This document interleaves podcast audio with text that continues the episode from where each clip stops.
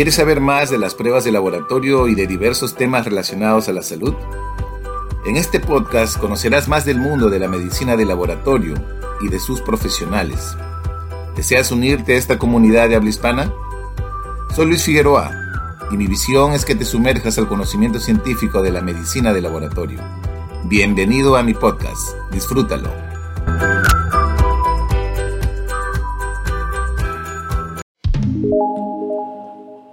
Hola y feliz día para todos.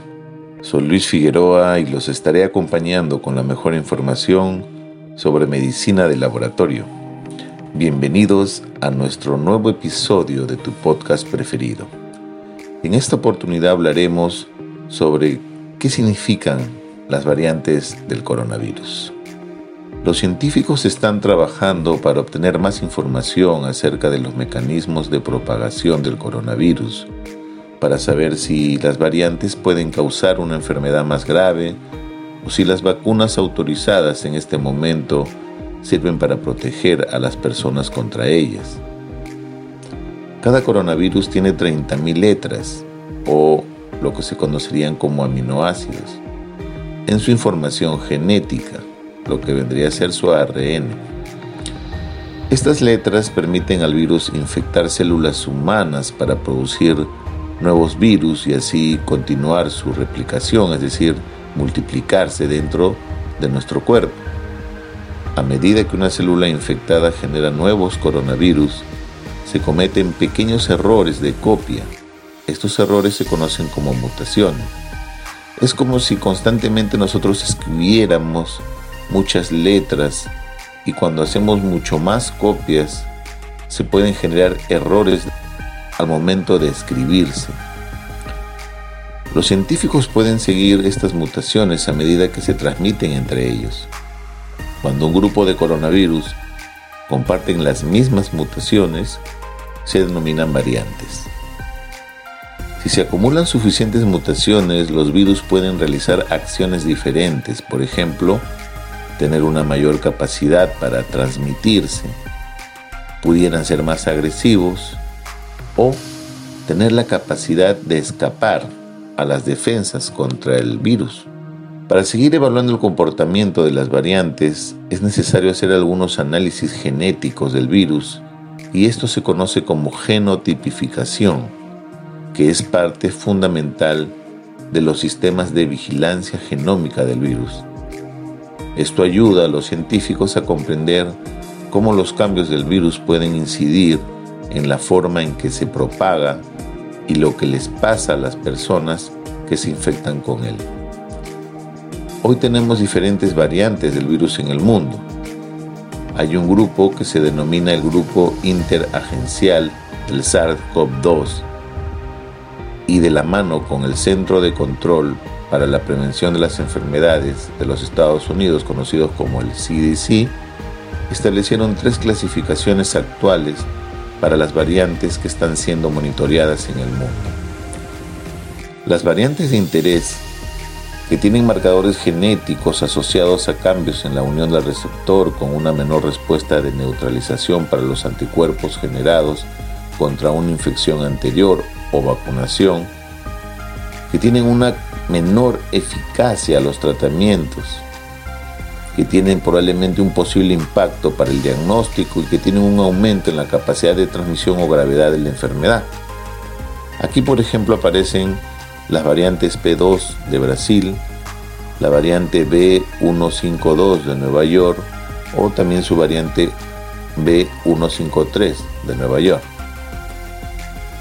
Las otras variantes son variantes de preocupación, estas variantes tienen una mayor transmisibilidad con casos más graves de enfermedad, por ejemplo, mayor cantidad de hospitalizaciones o muertes, con una reducción importante en la neutralización por los anticuerpos generados durante una infección anterior o vacunación, con una menor efectividad de los tratamientos o las vacunas y con dificultades para su detección diagnóstica.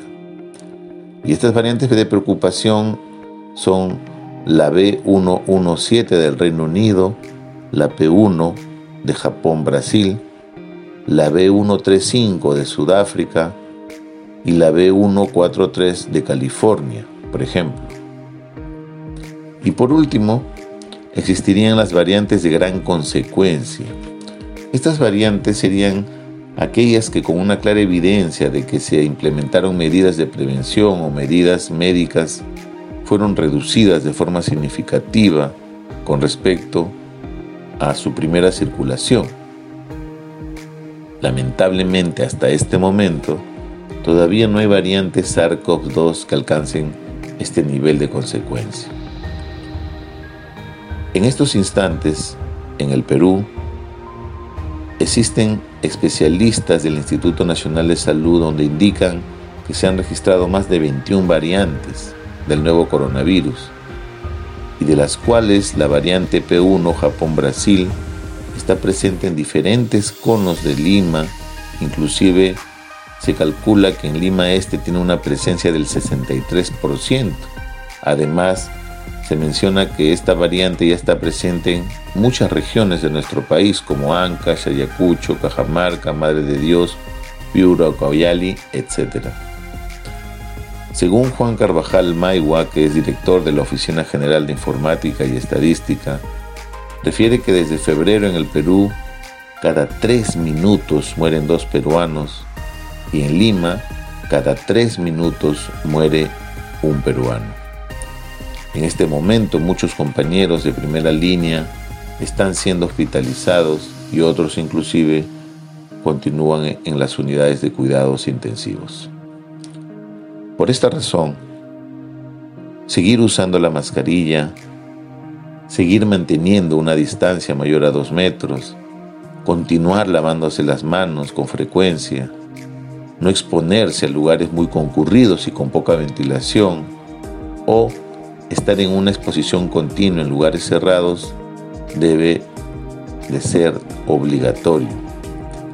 Si estás vacunado, no dejes de mantener estas medidas no farmacológicas porque igual también puedes infectarte y puedes infectar a más personas. En conclusión, las vacunas y las variantes no varían las medidas tradicionales para luchar contra el SARS-CoV-2. Hasta aquí llegamos con este nuevo episodio.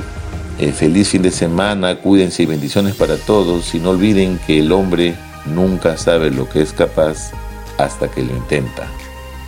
Cuídense. Gracias por escucharme y te invito a que continúes siguiendo los episodios en mi podcast. Nos vemos hasta un próximo episodio. Cuídate.